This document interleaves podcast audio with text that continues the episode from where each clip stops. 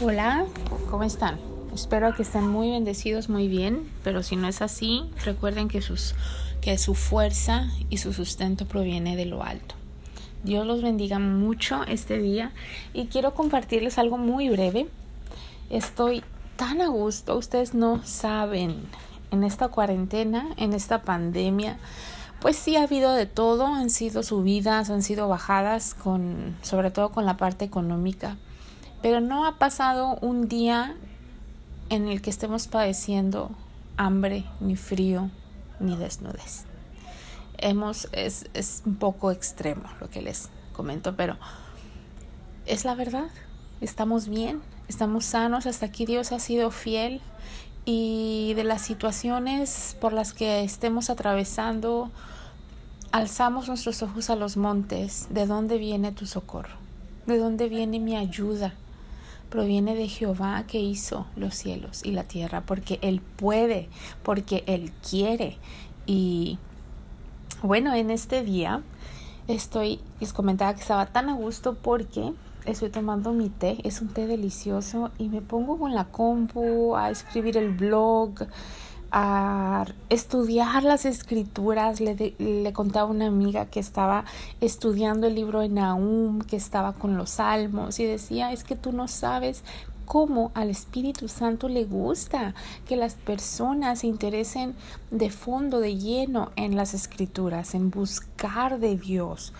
Entonces yo tenía un conflicto antes del comentario de mi amiga porque Mm, sí hay un esfuerzo de parte de uno, de leer, de buscar, de indagar, de irse a la palabra original, de buscar en otra versión, de detenerse por media hora, a veces te sientes bloqueado porque no entiendes o porque sientes que estás a un paso de, de alcanzar una joya que no habías alcanzado antes y que no, no, no, no sabes ponerlo en palabras.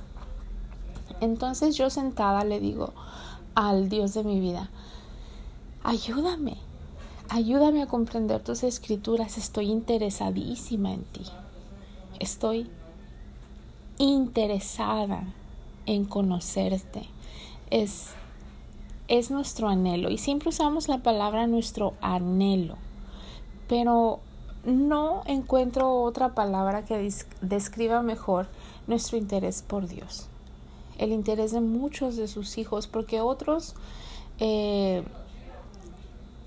hemos estado, no otros, todos alguna vez hemos estado interesados y otras veces hemos estado lejanos y, apáticos a la palabra de Dios. ¿Por qué? Porque cuando la abrimos no pasa nada.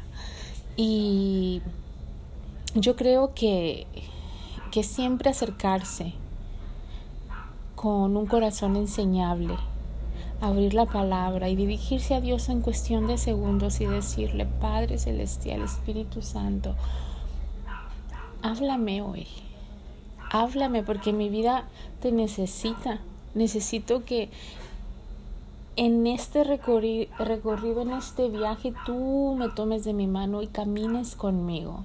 Y aquí estoy disponiendo mi tiempo a lo mejor, a lo que lo podéis poner.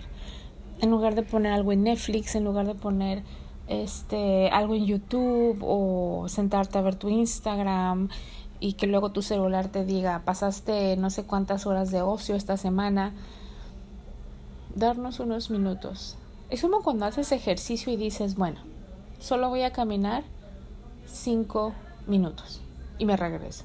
Y terminas echándote media hora, una hora. Entonces es empezar con esos pasos de fe, que Dios no los echa fuera ni los subestima, Dios te echa porras donde esté y dice, sí, eso, eso estaba esperando. Entonces, estoy muy a gusto, estoy estudiando las escrituras, estamos en el Salmo 74, seguimos con el personaje de Asaf y en otro podcast les hablaré un poquito de Asaf, un muchito de Asaf.